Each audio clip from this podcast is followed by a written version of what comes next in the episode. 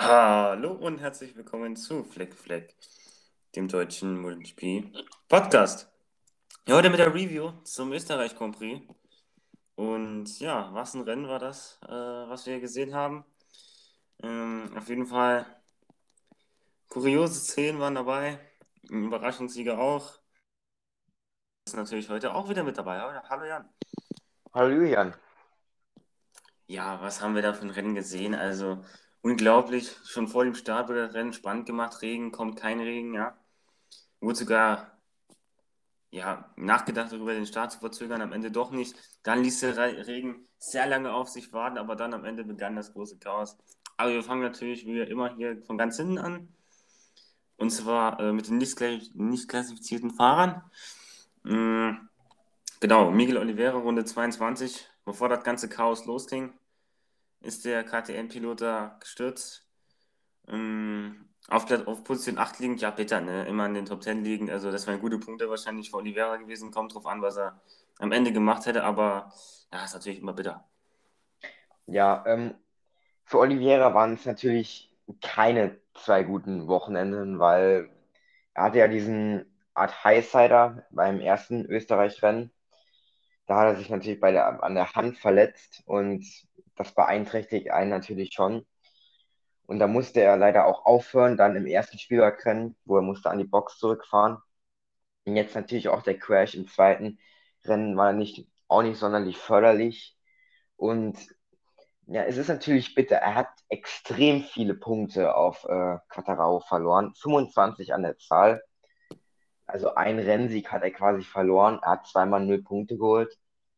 Quadrao hat zweimal gepunktet. Also das ist jetzt sehr, sehr unwahrscheinlich, dass Oliveira da noch irgendwas ausrichten kann, weil diese zwei Nullnummern haben ihn eigentlich komplett aus den Titelhoffnungen herausgeworfen. Was natürlich sehr schade ist, weil ich hatte ihn ganz oben auf der Rechnung. Wäre er auch wahrscheinlich gewesen, hätte er nicht diesen Highsider ähm, gehabt, weil Binder hat ja gezeigt, ja gut, das war jetzt ein, das heißt Glück, Binder war, hat ja auch im ersten Rennen relativ gute Aufholjagd äh, hingelegt. Von daher, das Bike war da schon relativ gut. Von daher hätte man von ihm schon ähm, was erwarten können, aber wegen dem Highsider ähm, war nicht mehr drin und am Ende zweimal null Punkte. Kann man nichts machen. Hoffen wir, dass er in Silverstone äh, wieder heil und stark zurückkommt. Ja, also wäre immer auf 96 Punkte weg. Also der Käse ist gegessen für äh, Oliveira. Und ja, dann kommen wir direkt zum nächsten WM-Aspirant, wo gestürzt ist, wo wir gesagt haben, ja, der könnte vielleicht noch Quadraro gefährlich werden. Ja, der ist heute gestürzt, Joan Sarko. Ähm, ja, so schade, wenn sich die äh, einzigen Quadraro-Konkurrenten hier so aus dem Rennen nehmen hier. Ja, ist natürlich extrem bitter, vor allem für Zarko. Ja, was soll man dazu jetzt sagen? Es ist eine schwierige Situation, generell für alle ähm, Titelanwärter, weil vor allem, weil halt Quattararo extrem konstant ist. Da kann man einfach nichts sagen. Der ist unglaublich gut. Die Zarko musste was riskieren. Ja. Er muss da vorne an der Gruppe dranbleiben und er hat auch gerochen, dass was drin ist, aber dann da so in der vollsten Kurve übers Vorderrad wegzufliegen, ist eine schwierige Kurve, weil sie ein bisschen hängt. Ist nicht einfach, die Kurve. Da sind auch äh, schon öfters Leute aufs Ohr gegangen. Von daher eigentlich eine typische Stelle, aber natürlich darf er sich das nicht erlauben. Und damit war dein Rennen ja leider vorbei und wahrscheinlich auch seine Titelhoffnung, ähm, weil er hat jetzt nur 10 Punkte geholt ähm, in zwei Rennen. Das ist zu wenig und Quattarao hat in zwei Rennen 25 geholt. Das ist einfach viel zu wenig, um in der WM vorne mitzufahren. Aber er hat es probiert, er hat alles gegeben, er war am Limit und das muss man mir auch zusprechen, aber ja, schade. Er hatte Glück, dass Quattarao nicht so weit nach vorne gekommen ist. Am Ende eigentlich in Anführungszeichen nur Platz 7, aber bei dem Chaos war das eigentlich noch relativ gut. Ja, er ist 49 Punkte weg von Quadraro. Daher gut, ist eigentlich auch schon fast zwei Rennsiege. Also, ja, ein ganz, ganzes Stück Holz, wo er da äh, weg ist. Mm, dann haben wir noch den letzten nicht qualifizierten Fahrer, äh, Enya Bastianini. Ganz kurios, hat auf einmal die Motorabdeckung oder was das war gefehlt. Er hat auf einmal, ja, das, war, das sah so aus wie das Moto 3-Bike von ähm, Jaume Massier letzte Ja, Saison ja. in Österreich, ja, hat auf einmal die Hälfte Abdeckung da gefehlt und ja, da muss er, muss er äh, auch sein Motorrad abstellen. Ja, er wusste selbst nicht genau, wie das passieren konnte. Auf jeden Fall war irgendwann die Verkleidung halt weg und gebrochen. Wie du schon gesagt hast, ganz kurios. Ähm, Bastianini war sehr schnell am Wochenende. Das muss man ihm lassen. Vor allem im FP4 mit Platz 2 hat er sehr, sehr überzeugt. Generell die Pace war da. Wie er das dann am Ende mit dem Regen gemeistert hätte, weiß man nicht. Das wird man niemals erfahren, aber er war ganz gut dabei gewesen. Von daher natürlich extrem bitter. Ähm, hat auch gesagt, dass irgendwann das Glück auf seiner Seite ist und hoffen wir das Beste, weil Bastianini war gut an dem Wochenende und hätte sich ein gutes Ergebnis verdient. Jetzt muss man sehen, was in Silverstone geht, aber äh, ja, er kann auf jeden Fall damit zufrieden sein, wie die Pace war. Dass es am Ende nicht für ein gutes Ergebnis gereicht hat, ist natürlich schade, aber ich meine, im Endeffekt konnte er nichts dafür, dass da die Verkleidung auf einmal bricht. Von daher hat er da jetzt keine wirkliche Schuld dran. Bevor wir zu den klassifizierten Fahrern kommen, ist am, also es am Montag, wieder auch, ist am Montagmorgen eine News reinge, reingeslidet, ja, Vinales unterschreibt bei Aprilia 2022. Ja, war dieses Wochenende obviously nicht am Start, wie wir schon in der Trainingsanalyse gesagt haben. Mm. Aber hat nächstes Jahr für Aprilia unterschrieben und wird seine MotoGP-Karriere dort fortsetzen.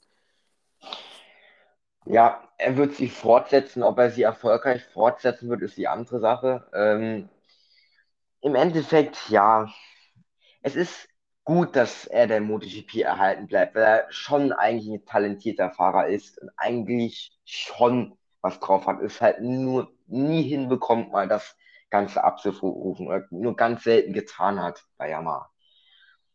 Jetzt bei Aprilia, ja, es, Aprilia ist kein langsames Motorrad, das zeigt Aleix Espargaro, aber man weiß auch, wie lange Aleix äh, gebraucht hat, um mit dem Bike konkurrenzfähig zu sein, beziehungsweise wie lange Aprilia gebraucht hat, um ein konkurrenzfähiges Bike auf die Strecke zu bringen. Das hat extrem lang gedauert. Ähm, ich finde so, 2020 war das Bike schon besser, aber dieses Jahr ist es noch viel besser. Also die letzten zwei Jahre, also das letzte Jahr war auch extrem wichtig äh, für den Fortschritt. Von daher müssen wir sehen. Äh, ich weiß nicht, ob er sich da schnell kann, dran gewöhnen. Ich meine, bei Yamaha hat er das erste Rennen, wo er dort gefahren ist, direkt gewonnen. Also es kann auch sein, dass er sich da auf Aprilia setzt und direkt schnell ist, aber das kann ich mir beim besten Willen nicht vorstellen, weil das ist ein schwierig zu fahrendes Motorrad und ich denke auch, dass es ein bisschen wie bei Honda auf ähm, LH abgestimmt ist, wie bei Honda auch eigentlich auf Marquez, auf Marc Marquez. Von daher mal gucken. Ich meine, Savadori, okay, Savadori mit Vinales zu vergleichen wäre vielleicht ein bisschen hart, aber äh, ich denke schon, dass er es besser machen wird wie Savadori. Also da, davon gehe ich jetzt schon mal aus. Und natürlich, Aprilias Ziel ist es, zwei komplette Fahrer zu haben, die regelmäßig in die Top 10 fahren können. Mal schauen, aber, ob er das direkt hinbekommt. Ich glaube nicht. Ich denke schon, dass er Eingewöhnungszeit braucht. Da sind bestimmt die Testfahrten extrem wichtig, aber wünschen wir ihm das Beste und ja, mal sehen, was er damit reißen kann. Wie ist so dein Eindruck davon? Äh, eher gut oder findest du, ja gut, eine, eine große andere Möglichkeit hat er halt nicht mehr, irgendwo hinzugehen? Ja gut, man darf ja nicht vergessen, Vinales ist ja auch erst 26, ne? Also er ist schon noch jung. Also ja. jetzt in Rente zu gehen, weiß ich nicht. Also ein bisschen, stimmt, ja. ich meine, er hat ja auch Talent, das kann man nämlich absprechen. Und ja, mit 26 schon Rennen zu gehen, wäre ein bisschen komisch gewesen. Ähm, ja gut, bei Yamaha wird er wahrscheinlich jetzt nicht mehr auf dem Bike sitzen. Von daher ja. fehlt ihm wahrscheinlich auch zum Saisonstart ein bisschen die Bike-Praxis, ja. Jetzt ist keine Ahnung, beim nächsten äh, Fall, wie wir besprechen werden, Kai Crutchlow, es ist ja auch lange nicht auf dem Bike gesessen. Da muss er sich auch individuell fit halten, wahrscheinlich. Mhm. Ja, mal gucken, wie das mit dem Finales äh, am nächsten Saison aussieht. Aber gut, sagen kann man das nicht. Martin hat noch nie auf einer Brille gesehen. Ja. So, dann kommen wir zu den klassifizierten Fahrern. Kai Crutchlow, wie gerade eben schon angesprochen, abgeschlagen letzter. Ähm, ja. soll man dazu sagen? ähm, ich habe dazu was zu sagen und zwar ähm, anfangs äh, lief es eigentlich gar nicht so schlecht. Hat er zum, hatte ihn natürlich nicht lange im Bild, aber ähm, er hat auf jeden Fall gesagt, dass er überrascht war, dass er immerhin in den ersten Runden ein bisschen mithalten konnte mit seinen, äh, also mit seinen Konkurrenten, so mit, keine Ahnung, mit was, mit wem war das? Marini, Rossi, Paul Espargaro, ja, wer, wer hätte es gedacht? Äh, ja, ja, auch. Rossi und Co., ja. Und ich denke, er hat einen Schritt gemacht äh, im Vergleich äh, zur letzten Woche. Er war viel schneller. Aber da das Feld halt so eng beisammen ist, ist es halt extrem schwierig, da irgendwie Akzente zu setzen, vor allem wenn man erst ein Rennen gefahren ist. Wir müssen dem guten Kerl jetzt mal ein bisschen Zeit geben und in Silverstone, denke ich, kann man ein bisschen mehr erwarten, dass er immerhin vielleicht um die Top 15 kann fahren. Das sollte schon drin sein, weil Silverstone die Strecke kennt er in- und auswendig. Aber jetzt speziell zum Rennen, klar, am Ende äh, ja abgeschlagen letzter. Ist, ist wie es ist. Er hatte schon lang, lange kein äh, Fleck-to-Fleck-Rennen mehr. Ich glaube, er wusste auch nicht richtig, was er da machen soll, von daher. Aber er ist ins Ziel gekommen, das muss man ihm lassen. Das muss man ihm lassen. Hat nicht jeder geschafft. Genau. Einer, der es noch geschafft hat, ist Polis Bagaro, auch nicht besonders schnell, sogar hinter seinem gestürzten Teamkollegen Marc Marquez, schlechtester Honda, ja. Also, sah das ganze Wochenende schon nicht besonders gut aus, ja. Und hat sich nicht besonders gesteigert als die letzten Wochen, muss man ehrlich sagen. Nee, das war eine Katastrophe, das muss man leider so sagen. Das war nix. Das erste Rennen war schon nix. Das zweite war eigentlich war, war noch schlechter. Er hat überhaupt keine Pace gehabt. Also, ich verstehe. Er, er sagt zwar immer, okay, sie müssen verbessern und es läuft auch besser, aber ich weiß nicht. Das Bike scheint nicht gut abgestimmt zu sein für ihn. Er kann mit dem Bike nicht gut umgehen, nicht gut damit fahren. Das kann natürlich viel ausmachen, aber wie du schon gesagt hast, dann hinter Marc noch ins Ziel zu kommen, der gestürzt ist, sehr, sehr bitter. Eigentlich hätte man gedacht, okay, Pol, äh, ja, hätte ein bisschen weiter nach vorne gehen, weil ich meine, äh, so ein Marini ist zum Beispiel Fünfter geworden, aber ein Pol halt dann nur 16. und das ist natürlich extrem bitter und da muss jetzt was kommen. Da muss was kommen, weil, wie du die letzten Mal schon gesagt hast, das erste Rennen Katar war sein bestes Rennen der Saison und äh, ab dann kam nichts mehr. Nur noch nicht schnelle Dinge. Ja, ich weiß nicht, ob das Deutsch ist, aber egal. Mhm, dann gehen wir direkt zu Marc Marquez, seinem Teamkollegen, ähm, der lange um den Sieg mitgefeiert hat. Bis fünf, sechs Runden vor Schluss hat er die Führung übernommen. Dann in die Box abgebogen. Sah eigentlich dann auch noch relativ gut aus. Er war der schnellste von den äh, regenbereiften Fahrern. Hätte eigentlich ja, zweiter oder erster wäre er drin gewesen, definitiv. Aber dann hat er es halt weggeschmissen, so. Aber er war trotzdem glücklich darüber und hat gesagt, ja, es macht ihm Mut äh, für die nächsten Rennwochenenden, dass er da äh, vorne mithalten kann. Ähm, ja gut, Marc, es ist äh, ja, er war ganz, er war ganz gut unterwegs, kann man nichts sagen. Er war voll mit dabei, hat äh, mit ums Podium und den Sieg gekämpft. Habe ich absolut nichts gegen sagen, nur ich finde halt, es gibt halt so manche Leute, die, wie soll ich sagen, ich, es ist schwierig zu sagen, äh, ich weiß nicht, die, es gibt halt Leute, die äh, loben manche Fahrer und es gibt halt Leute, die machen es eher nur, nur schlechter. Und äh, so ist bei Marcus. Ich finde, er wird zu gut gesprochen, finde ich persönlich.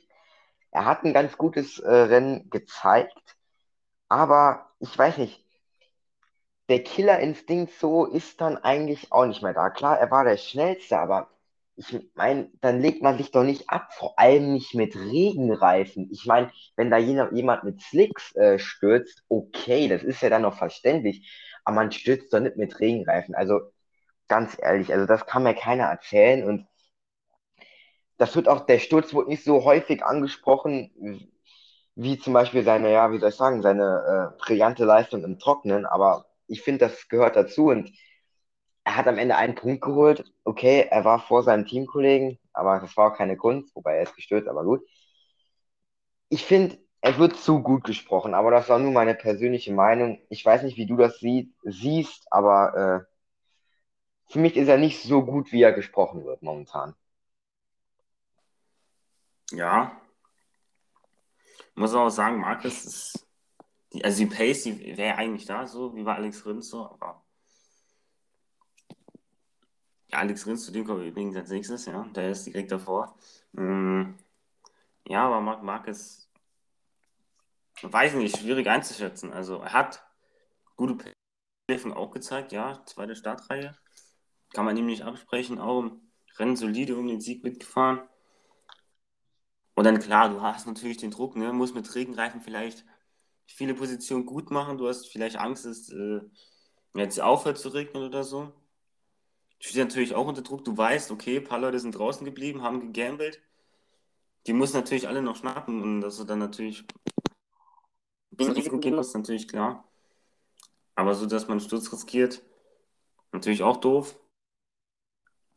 Aber muss man einfach abwarten mit Marc Marquez weiterhin und schauen, was die nächsten Wochen bringen, definitiv. Ja. So, dann kommen wir zu Alex Rins, Platz 14.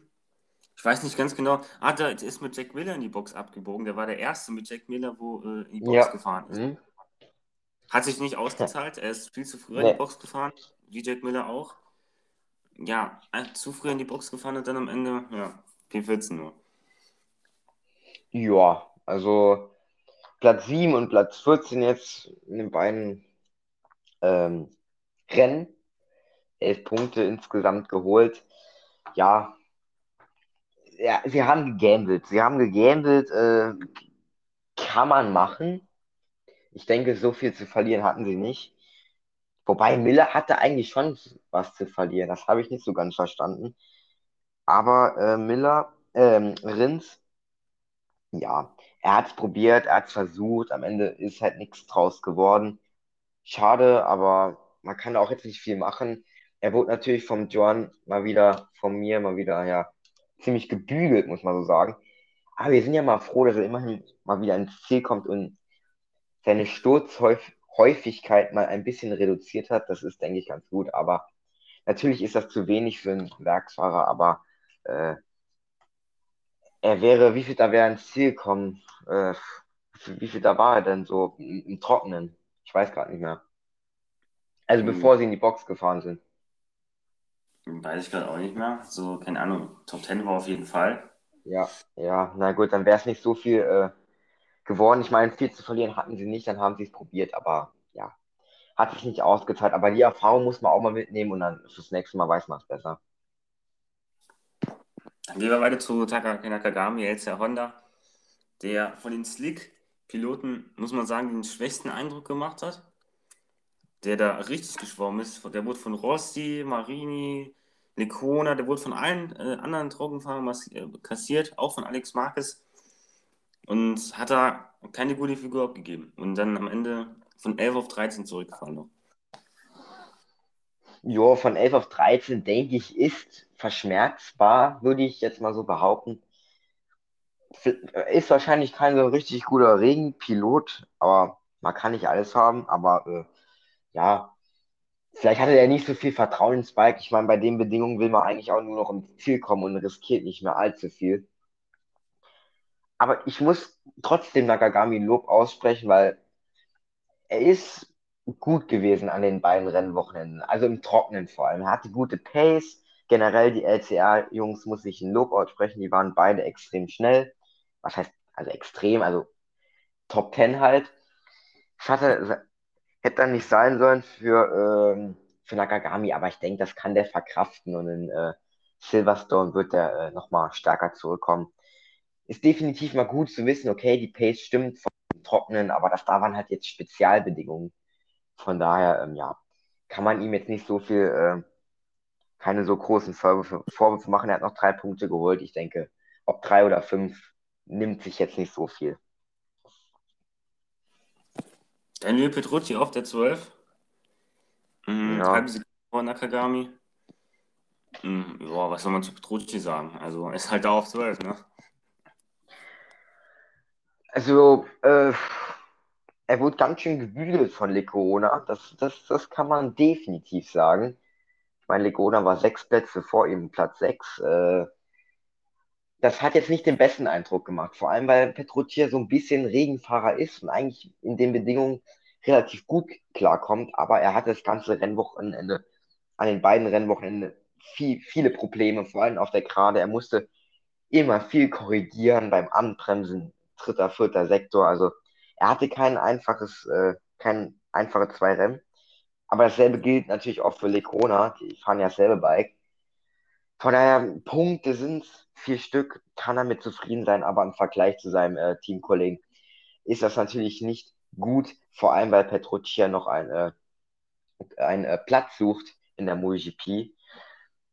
Hat nicht die beste Figur abgegeben, aber äh, ja, wie, wie siehst du das? Äh, denkst du, äh, Petrucci noch eine Chance in der MotoGP noch zu bleiben? Mm, nein. Er hat ja schon Ja, geliebäugelt, dass KTM vielleicht ein KTM, ja, genau, KTM, dass KTM vielleicht einen Platz in der Dakar für ihn findet oder so. Er hat mal gesagt, dass es so sein Ziel wäre, in die Dakar zu gehen, Rallye Dakar. hm, Soll okay. er hingehen, ähm, soll er glücklich werden. Ja, ja. Wünsche ihm dann natürlich nur das Beste. Ja, also ich, ich wusste das gar nicht, aber gut, äh, ja, äh, wenn das sein Ziel ist, okay, aber ich würde schon sagen, dass er lieber in der MotoGP wird fahren, aber ja, okay. Ist, ist, ich weiß nicht, wie alt Petrucci jetzt genau ist, er ist auf jeden Fall schon einer der Älteren, von daher ja. Er hatte eine, okay, es ist ja nichts entschieden, aber er hatte eigentlich eine relativ gute Karriere, äh, vor allem in, in, in seiner Zeit bei Pramac äh, Ducati, muss man sagen, so 2017, 2018, so war er wirklich gut, das muss man ihm wirklich lassen. Das waren auch vielleicht mit 2019 seine besten Jahre. Von daher. Aber das ist ja noch Zukunftsmusik, vielleicht bleibt er noch, aber ja, mal gucken. Auf jeden Fall, das Rennen hat jetzt nicht so, war jetzt nicht das Beste von ihm. Wir gehen zu Jack Miller. Ja, Ähm, gut. einer von den zwei Gamblern, wo ganz früh reingegangen sind, hat sich nicht ausgezahlt. Ja gut, also Jack Miller hat in der WM eh nichts mehr zu verlieren gehabt. Von daher, ja. Ja, äh, ja, die WM ist auch gegessen für ihn. Da bin ich mir ziemlich sicher. Äh, er hat an den beiden Rennwochenenden jetzt ähm, fünf Punkte geholt, was natürlich äh, 20 weniger wie Quattararo ist natürlich ähm, ja, viel zu wenig. Hat also 20 Punkte verloren auf Quattararo, was natürlich ein zweiter Platz ist und das kann ganz schön viel sein. Ähm, er hat es probiert mit Rins, wie du schon gesagt hast, gegambelt, hat nicht, hatte nichts mehr zu verlieren. Hätte auch aufgehen können, dann äh, wäre er der King äh, äh, des Spielbergrings gewesen und wahrscheinlich Rins auch, aber sollte nicht sein. Von daher jetzt mit Platz ähm, 11 ist natürlich nicht gut, aber äh, er hatte aber auch generell am Wochenende nicht so, nicht so die Pace. Also ich fand jetzt nicht, dass er immer vorne mit dabei war. Er war, er war mal schnell, dann war er extrem langsam mal wieder schnell, immer so auf und ab in den Sessions. Das fand ich ein bisschen komisch, hatte einfach keine Konstanz. Was natürlich schade ist, aber kann man nicht ändern, weil Konstanz ist halt in, in dieser engen MotoGP extrem wichtig. Das zeigt auch Quattararo und ähm, ja. Wir wünschen ihm das Beste für die nächsten Rennen. Vielleicht kann er noch was rausholen und immerhin den Abstand ein bisschen noch verkleinern zu Quattararo. Alexis Baccarot letztendlich auf Platz 2, sah nach einem, eigentlich nach einem Podium für ihn aus, aber ist dann auch, mit, wie so ein Nakagami ist dann auch extrem geschwommen, hat extrem viel Zeit im Vergleich zu Rossi, Marini, Lecona, Alex Marquez und so verloren. Und dann am Ende nur Pizin für ihn. Also auch einer, der sich im Regen wohl nicht ganz so wohl fühlt. Mm, Ja, das kann dasselbe sein, wie ich vorher bei Nakagami angesprochen habe, dass er einfach nicht das Gefühl fürs Bike hatte. Äh, wie ich schon vorher angesprochen habe, man muss da nicht mehr alles riskieren, einfach nur ins Ziel kommen. Ich denke, mit dem Top-10-Platz kann er im Großen und Ganzen äh, dennoch ähm, zufrieden sein. Womit er natürlich nicht zufrieden sein kann, dass er nur sechs Punkte in den zwei Rennen geholt hat. Das hätten ziemlich viel mehr Punkte sein können. Aber ich denke, mit dem Platz 10 am Ende kann er sich noch zufrieden geben, weil ähm, Top 10 ist Top 10. Da fragt nachher auch keiner mehr nach. Äh, von daher, ja, es war keine großartige Leistung. Ähm, er war Platz 2. Ich dachte auch, okay, LA, vielleicht kann er das halten, aber ja, wurde dann am Ende noch ganz schön äh, einkassiert. Aber im Großen und Ganzen, denke ich, war es im Allgemeinen ganz gut. Die Rennen dann eher nicht, weil viel Pech auch dazu kam mit dem Regen und äh, mit dem Motorschaden im ersten Rennen. Aber äh, ja, man kann nicht alles haben. Das wird sich auch Alex Marquez denken. Ähm, ganze Wochenende eigentlich nicht so gut gewesen wie das letzte Rennwochenende. Das einzige, was gut war, war FP1. Dann FP2 war Regen gut. Kann man vergessen. Dann ja. FP3 war kein direkter Q2-Hinzug. Dann Q1 war okay, 14. Es hat alles eng gewesen. Dann im Rennen hat er den falschen Reifen gewählt, also eigentlich alles verschissen. Hat, ja. äh, hat Glück gehabt, dass dann Regen noch gekommen ist, hat er, hat er selbst ja. gesagt. Hat den falschen Reifen gewählt, Medium, Medium. Hat gehofft, dass Regen kommt. Ist am Ende, ganz am Ende noch gekommen, hat, am, hat ihm am Ende sehr in die Karten gespielt. Am Ende beste Honda, ja, also muss man, muss man ihm lassen. Definitiv. Mhm. Und am Ende auf Platz 9 platziert, zwei neunte Plätze für Alex Marquez. Den Schwung muss er mitnehmen für Silverstone. Ja, äh, solide 14 Punkte in den äh, beiden Rennen geholt. Platz 9, Platz 9, äh, beide Male Top 10, was für Alex Marquez eigentlich extrem gut ist. Ich dachte auch, mh, hm, dann auf einmal, äh, wo war es, äh, FP3, ja, verfällt wieder ein bisschen in alte Raster, wie man, wo man ihn eigentlich sieht. Aber konnte er dann noch im Qualifying mit Platz 14 noch ein bisschen kompensieren, aber dann, äh, ja, falsche Reifen natürlich sehr bitter. Von daher hat er auf irgendein Chaos äh, noch gehofft und das ist natürlich dann am Ende noch gekommen und aus eigener Kraft wäre er wahrscheinlich, hätte er wahrscheinlich auch schwierig gehabt, überhaupt Punkte zu holen. Er war auf jeden Fall weiter hinten. Aber ähm, ja, am Ende Platz 9 kann er definitiv mit zufrieden sein und den Schwung muss er mitnehmen und generell Lob an ihn, wie er sich da, wie er die Saisonpause wahrscheinlich sehr gut genutzt hat, um in sich zu gehen, hart zu trainieren und das hat sich jetzt definitiv äh, ausgezahlt und hoffen wir mal, dass es in Silverstone äh, weiterzugeht. Eine Strecke, wo er ja noch nie mit einem MotoGP-Bike gefahren ist, das ist halt dann immer noch so eine Sache, ne? Aber mal gucken. Ja, mal gucken. Ähm, Valentino Rossi lag zwischenzeitlich auch im Podiumskurs hier, auch zwischenzeitlich Platz 3. ja. Hat, dass ihn das äh, ja, sehr gefreut hat und dann äh, danach ein bisschen sehr gebrochen hat. Dass Valentino da aus dem Podiumsplätzen rausgefallen ist, am Ende Platz 8. Bestes Saisonergebnis, muss man sagen, ja. Also der Doktor da äh, mit seinem besten Saisonergebnis in Spielberg hätte man auch nicht. Hätte er ja wahrscheinlich Platz 8 von dem Rennen angeboten bekommen, hätte er es wahrscheinlich sofort unterschrieben. Am Ende ja. Platz 8. Aber war, war eigentlich mehr drin, wenn man es so, äh, wenn man so sieht.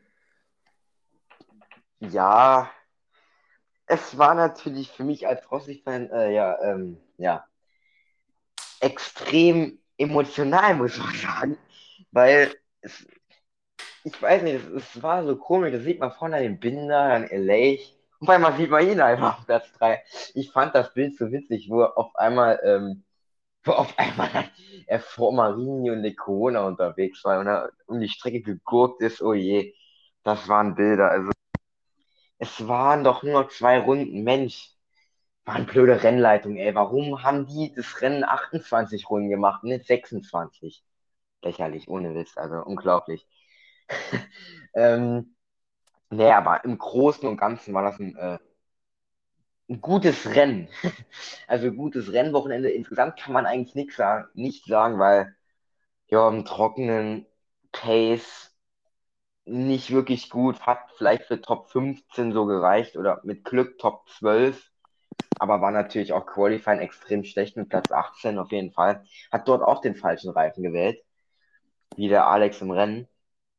Aber dann am Ende, ja, wurde dann halt auch noch einkassiert. Äh, ist natürlich bitter gewesen, aber am Ende mit Platz 8 konnte dann am Ende Gott sei Dank noch LA holen und dann immerhin Platz 8 holen mit 8 Punkten. Reicht mit 11 C dann äh, von Spielberg ab, denke ich, elf Zähler. Ich meine, äh, in, der in der gesamten letzten Saisonhälfte hat er insgesamt 17 geholt und jetzt hat er hier elf in zwei Rennen. Also da kann man eigentlich mit zufrieden sein. Und was mich so ein bisschen stört, ist, äh, ja, dass er immer irgendwie negativ gesehen wird, was mich extrem aufregt, weil ich weiß nicht, wenn man dann sagt, dass er kein Regengott mehr ist, äh, ich meine, er war noch nie wirklich ein Regengott und es tut weh, weil es war sein bestes Saisonergebnis. Es war eigentlich ein, ein extrem gutes Rennen, aber wenn man das dann liest, dann denkt man immer so, ah ja, komm, sei einfach leise, ähm, weil ich meine, jetzt, jetzt war er mal ganz gut unterwegs, äh, was heißt gut unterwegs, hatte mal ein bisschen Glück und war gar nicht so schlecht unterwegs und, und dann wird es doch, dass man ihm mal noch mal irgendwas zu meckern. Äh, ja, wenn man dann sagt, ja, von den six Startern war er eigentlich der äh, fast der schlechteste. Ja, fast der schlechteste. Ich meine, immerhin Nakagami und, äh, und noch andere hinter sich lassen. Alex auch, okay. Alex hat einen Fehler natürlich gemacht. In der, äh, ja, einen Fehler gemacht an der vorletzten Kurve oder so, oder letzte Kurve, ja. ich weiß nicht mehr. Also, ja, habe ich gesehen, er hat kurz Rossi überholt gehabt. Haben wir so gedacht, ja, Platz 8, get in there und dann, oh, geht er weit, was macht denn der da? Und dann ja. nur so gesehen, hm, also habe ich nicht mehr live gesehen, da nur noch links Anzeige, Marcus ein Platz da unten. Ja, und dann, ja, am Ende Platz 8 kann man definitiv mit zufrieden sein. Ich meine, ähm, es ist bestes Saisonergebnis.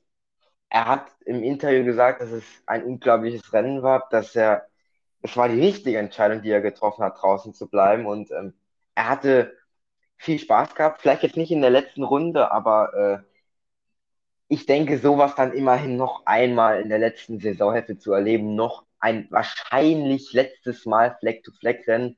Das kommt ja wirklich jetzt nicht so häufig vor. Wobei, die Saison schon zweimal, ne?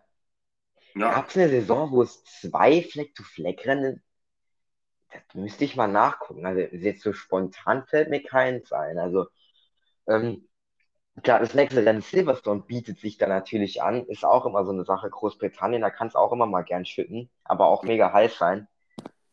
Aber im Großen und Ganzen, ich habe ja ausgerechnet hier äh, Punkte 11, ähm, hat genau die Mitte getroffen, Platz 11, was äh, die addierten Punkte.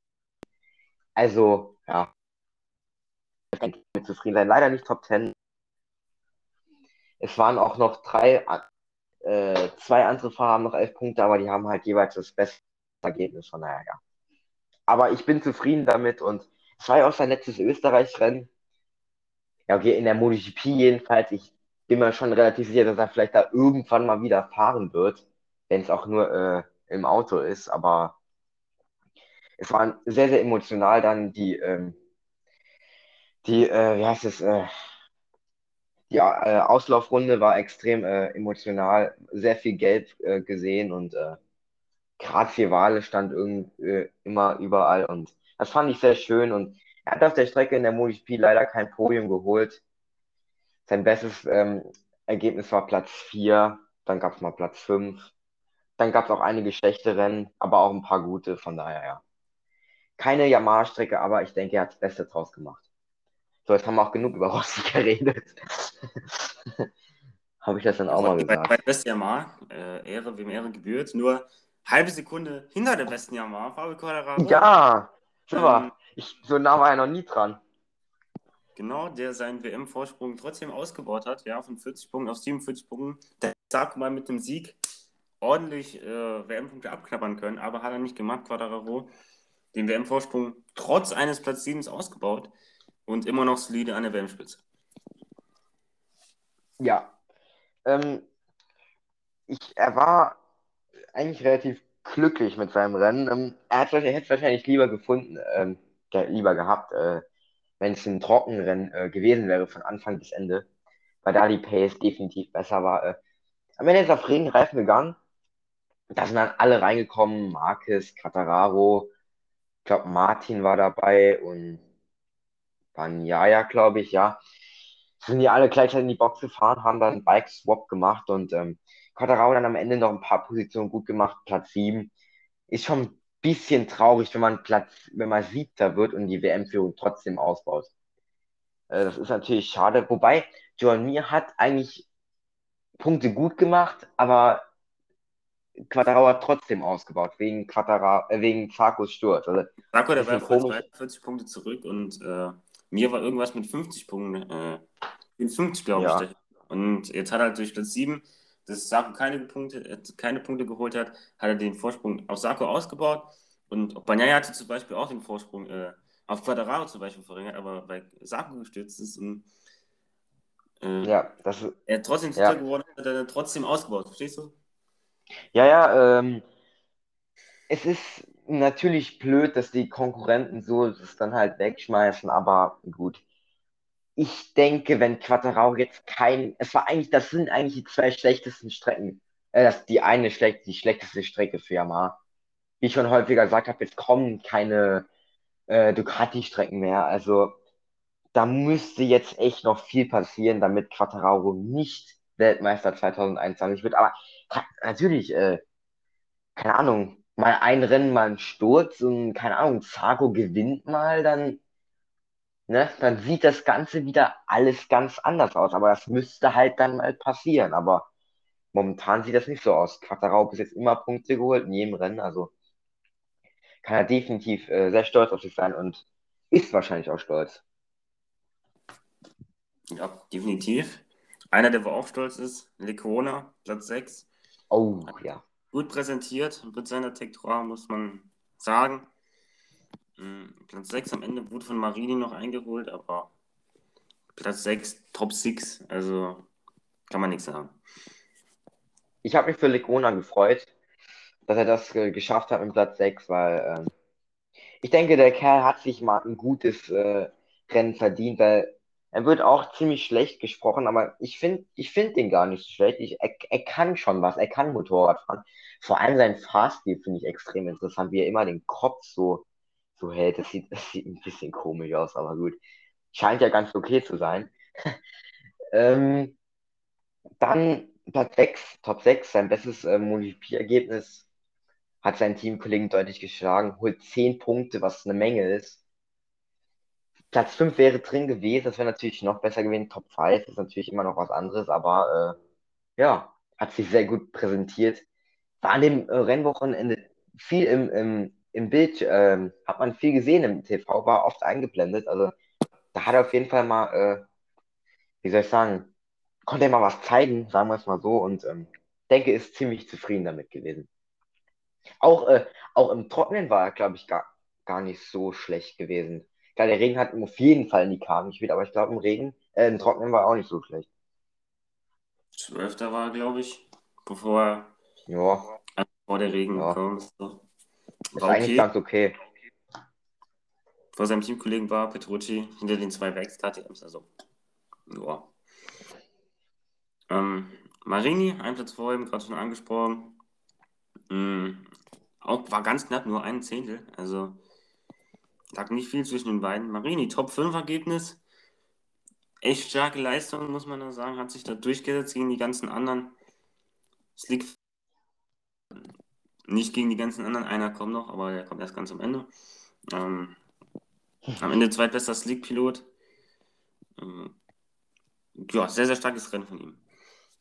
Ja, wirklich, also das muss man ihm einfach lassen. Er ist sehr, sehr gut gemanagt Rossi hat ja auch im Interview gesagt, ja, der, der haben sich abgeschaut, äh, ich weiß nicht genau, wen er meint, auf jeden Fall meinte er Marini, äh, ja, die haben sich an, an ihm abgeschaut, äh, weil er nicht in die Box gefahren ist, sind sie auch nicht gefahren. Ich weiß nicht, das kann natürlich sein, aber kann auch nur ein Scherz gewesen sein, aber äh, die beiden hatten auch coole Duelle äh, in dem Rennen, kann man sagen. Die beiden Brüder war, war gut, schön mit anzusehen. Ende hat der Halbbruder sich durch, äh, na gut, der Halbbruder, hat sich der Jüngere durchgesetzt ähm, und er kann damit sehr zufrieden sein. Bestes äh, Ergebnis und hat dem Bastianini jetzt auch mal ein bisschen Punkte abgeholt, wobei ich glaube, dass Bastianini hätte eine richtige Entscheidung ge getroffen dort im Regen, also hätte, hätte Fahrradkette, dann wäre er vielleicht auch in dem Bereich ins Ziel gekommen. Also, aber er hat mal Bastianini mal erstmal gezeigt, okay, ich bin schon noch da, wenn es brennt, aber äh, im Trockenen ist es noch ein bisschen anders, aber daran muss er noch arbeiten. Ähm. Aber er, er reist mit 13 Punkten aus Spielberg ab, damit kann er, äh, ähm, kann er zufrieden sein und ähm, nee, mit 13, ja, mit 13 Punkten und ähm, ja, denke ich, das passt. Definitiv. Schon wir auf P4. Hat ein bisschen Boden gut gemacht auf Quadraro, auf Quadraro, aber nicht genug. Knapp das Podium verpasst. Hinter Roche Martin. Ja, ein solides Rennen für John Mir, aber für die Meisterschaft kann das eigentlich. War es nicht genug. Hat insgesamt acht Punkte gut gemacht auf Quattararo. Das ist zu wenig für eine Nicht-Yamaha-Strecke.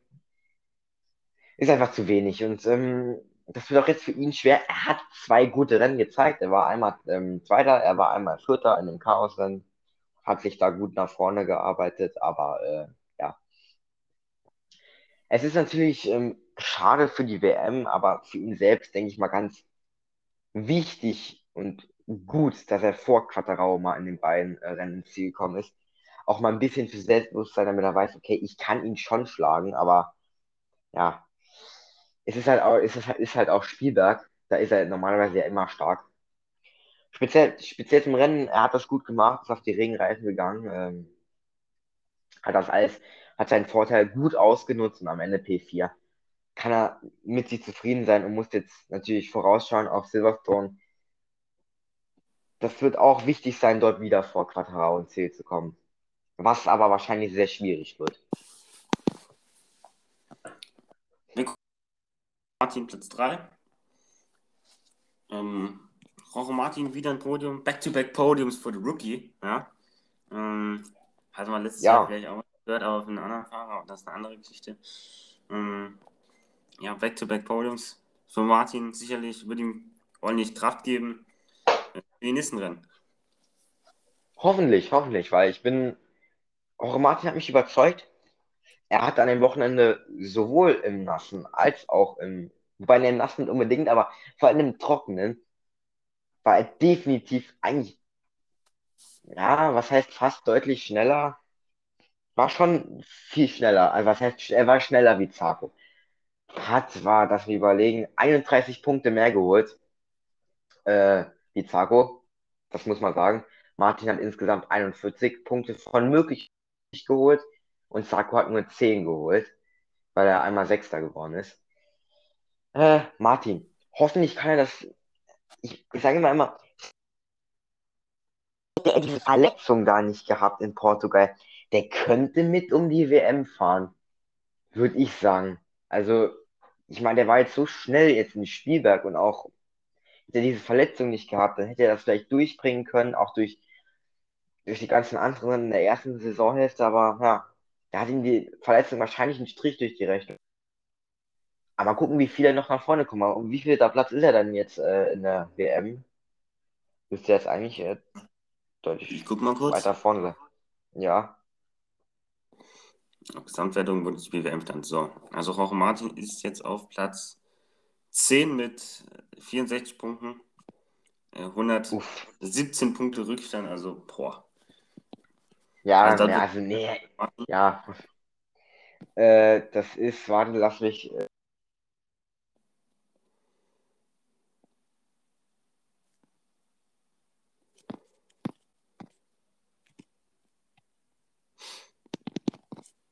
Auf jeden Fall eine Menge Holz, muss man sagen.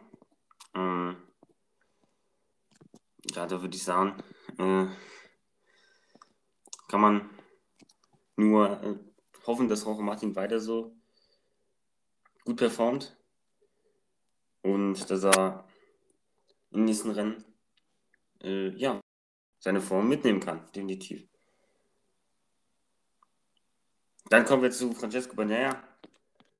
Ähm, hat ein gutes Rennen auch gefahren, Platz 2. Hat ein paar Punkte gut gemacht auf Quadraro, aber am Ende nicht. Hallo? Genug.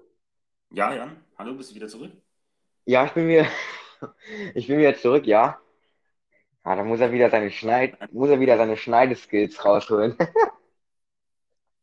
ja, ist ja nicht schlimm. Ich habe äh, alleine weiter ein bisschen gelabert so, bisschen alleine das Roche Martin-Thema beendet, ja. ja. Und dann habe ich Francesco Maner angefangen, ja. Ähm, von daher würde ich sagen, machen wir auch direkt weiter. Bei Francesco ja. Mehr. Umgeschnitten. Gehen wir weiter. Ähm, Francesco Corner, ja, starkes Rennen. hat Punkte gut gemacht auf Quadraro, wie ich gerade eben schon gesagt habe. Aber nicht genug Punkte hat er gut gemacht. Ähm, ja, auch ein solides Rennen gewesen für ihn jetzt, aber Platz 2 ist dann auch wieder nicht gut genug. Ähm, um genau zu sein, hat er nicht mal Punkte gut gemacht, weil er hat in den zwei äh, Spielbergrennen auch 25 Zähler geholt, genauso wie Quattararo. Also er hat im Grunde nichts gut gemacht, er ist genau gleich geblieben. Also hat er eigentlich nichts gewonnen und nichts verloren, was natürlich ziemlich äh, blöd ist. Aber ja, das Rennen war gut. Kann man nichts sagen von Banaya. Man kann ihm da keinen Vorwurf machen. Man kann ihm einen Vorwurf, Vorwurf wobei, nee, eigentlich kann man das nicht. Nee, kann, nee, nee, nee, kann man nicht. Ähm, aber man muss sagen, dass es trotzdem, wie du schon gesagt hast, einfach zu wenig ist. Es ist, es ist einfach zu wenig, muss man einfach so sagen. Mehr kann man dazu nicht sagen. Es reicht einfach nicht, um Quattararo gefährlich zu werden, was ein Problem ist. Und ich denke, dass er jetzt auch äh, so langsam äh, ja, raus ist aus dem, aus dem äh, WM-Fight. Oder schon raus ist. Ja, das ist wirklich. zählen momentan nur Siege so. Quadraro Platz äh, sieben, da, da wäre ein Sieg so, keine Ahnung. Richtig gut gewesen. Mhm. Aber ein zweiter Platz dann auch halt wieder nicht so das äh, Gelbe vom Ei. Wäre halt fünf Punkte mehr gewesen, ein Sieg. Das kann schon viel ausmachen. Definitiv, von daher. Platz 2, Platz 1 hätte ich natürlich erhofft, aber das ist ein anderer geschnappt, nämlich äh, Brad Binder und hat eine, äh, so ein Skispringer vor dem Rennen gesagt, ja, Brad Binder gewinnt das Rennen, hat er äh, predicted. Haben alle gedacht, ja, was ist denn der für einer? Aber ja, ja. hat es am Ende doch geholt. Hätte er mal lieber Geld draufgesetzt, dann wäre er jetzt reich, glaube ich. Ähm, ja. Ja, atemberaubendes Rennen von Brad Binder. Da, äh, Christian Brugger und Alex Hochmann haben da äh, alles zusammen geschrien, ey. Unglaublich. Also, gut ab von Brad Binder. Ja, ähm, natürlich, ähm, der Changing Point war halt einfach da, wo äh, die anderen Jungs, also Quattararo, Mir, Banyaya und Co. in die Box gefahren sind. Und er, hey, ihr könnt mich mal, ich fahre einfach weiter. Das fand ich echt witzig. Und er hat es echt gut gemacht. Er war sogar am Anfang noch schneller wie die äh, mit Regenreifen, aber das war auch nur bei der ersten Runde noch so danach nicht mehr. Danach habe er nämlich viel, ziemlich viel verloren, aber man muss sagen, Binder, Hut ab, dass er das so macht, doch so souverän. Ähm, das ist ja Wahnsinn. Also für mich, Fahrer des Tages, denke ich, kann man, muss man sagen, muss man einfach sagen, ähm, hat super zwei Spielerrennen äh, jetzt gehabt im ersten Rennen schon P4 mit einer guten Aufholjagd. Auch jetzt eine relativ sehr eine gute Aufholjagd jetzt auch äh, mit Platz 1, hat insgesamt 38 Punkte geholt, hat eigentlich nur zwei Punkte weniger wie Martin geholt. Also Hut ab, der muss, hat ziemlich viel gut gemacht und damit kann er definitiv zufrieden sein. Hat dem Oliveira dann auch mal gezeigt, okay, wo der Hammer hängt, aber äh, das kann man auch jetzt nicht so vergleichen. Aber man kann auf jeden Fall sagen, Binder, äh, man kann ihn kritisieren, aber man muss ihn auch hier und da mal loben. Und das ist definitiv ein Point, ein Punkt, wo man ihn loben muss und ähm, das muss man auch ähm, ansehen, dass er das so durchgezogen hat. Und am Ende war der Abstand äh, ja groß genug zu den anderen Regenreifen-Fahrern äh, und das muss man ja auch sagen, das muss man auch erstmal hinbekommen, dann doch so einen Vorsprung rauszufahren, um da eigentlich dann im Starkregen rumzugurken mit Slicks und die anderen fahren mit Regenreifen ganz chillig. Also da muss man dann schon erstmal ans Ziel kommen. Und dann auch noch halt äh, also eigentlich noch relativ deutlich, wenn man das so sieht. Also mit großem Vorsprung. Ja, also am Ende war die bessere Entscheidung definitiv draußen zu bleiben, nicht an die Box zu gehen. Klar, es wurden dann am Ende noch die Slick-Fahrer, die äh, hinteren eingeholt, aber die waren ja vor dem, die war vor davor eigentlich, äh, eigentlich hinten so und von daher hat ja den Brad Binder Abstand Sekunden. Also es war definitiv die äh, richtige Entscheidung, an die, nicht an die Box zu fahren. Wäre es eine Runde länger gewesen da drin, hätte man sich darüber streiten können, aber der hat es gerne zwei Runden kürzer gehabt, aber man kann ja alles haben. ähm, was der dann haben kann, sind zwei Wochen Silverstone. Ähm, Ah, ja. der Jan freut sich Ach. sehr auf Silverstone-Rennen, er Ja. Das, Vor allem, äh, weil der bei. Ja, da, da freue ich mich drauf. Da freue ich mich wirklich drauf. Vor allem halt einfach geil, die Strecke ist letztes Jahr nicht dabei gewesen, nur 2019. Man weiß eigentlich nicht, wer da kann schnell sein. Ist von allem mit, mit dabei, was dabei. Schikanen, S-Kurven, Geraden. Also, oh, ich freue mich wirklich extrem auf das Rennen. Also, ich weiß selbst nicht so richtig warum, aber ich fühle es.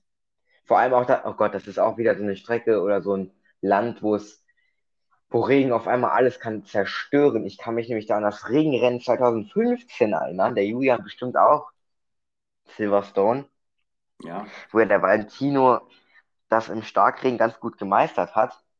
ist Markus gestürzt. Also der mag Markus. Ja gut, der, der hätte, hätte aber trotzdem gewonnen. Hätte er trotzdem. nee, das weiß man nicht, aber ähm, nee, generell freue ich mich auf die Strecke, weil sie ganz anders ist wie Spielberg. Viel technisch, wahrscheinlich viel anspruchsvoller, gehe ich einfach mal davon aus. Da fährt ja auch die Formel 1. Das finde ich dann auch immer cool, wenn MotoGP dort fährt, wo die Formel 1 auffährt. Ich weiß nicht warum, aber ich finde es cool. Und äh, ja, so deine Eindrücke jetzt, äh, ganz, ganz, ganz kurze Eindrücke äh, für äh, Spielberg, also äh, für Silverstone. Ja, Also nur so ganz kurz. natürlich auch noch in der Preview beleuchten, die wird natürlich auch noch kommen, ja. Ähm, Ja, kurzer Vorausblick. Ja, ähm, also ich als aktiver MotoGP-Zuschauer habe das ja noch nie gesehen, also so live vom Fernseher. Bin auch erst letztes Jahr eingestiegen, so als aktiver MotoGP-Fan. Daher auch interessant, mal die MotoGP auf Silverstone zu sehen. Ähm, ja, mal gucken, wer da fast ist. Also man weiß es ja nicht. Äh, 2019 hat er Rins gewonnen. Ich glaube nicht, dass er das wiederholen wird. Mhm. mal gucken, wer da schnell ist. Also kann Ja. passieren. definitiv. Äh, dann würde ich sagen, sind wir auch heute schon am Ende des Podcasts wieder angelangt. Hier 52 Minuten, 52 Minuten wieder. Ähm, lange diskutiert über Ja. das Österreich-Rennen. Ähm, wie schon gesagt, Preview kommt nächste Woche irgendwann, wenn Race Ja. Week ist. Ähm, Und vielleicht, äh, vielleicht auch ein Classic Review, oder? Mal gucken. Haben wir Ach. jetzt eigentlich schon länger nicht, haben wir schon länger nicht mehr gemacht. Könnten wir eigentlich mal wieder äh, drüber nachdenken. definitiv, aber das war es auf jeden Fall heute mit Fleckcheck, dem deutschen MotoGP-Podcast. Jan, deine letzten Worte mal wie immer.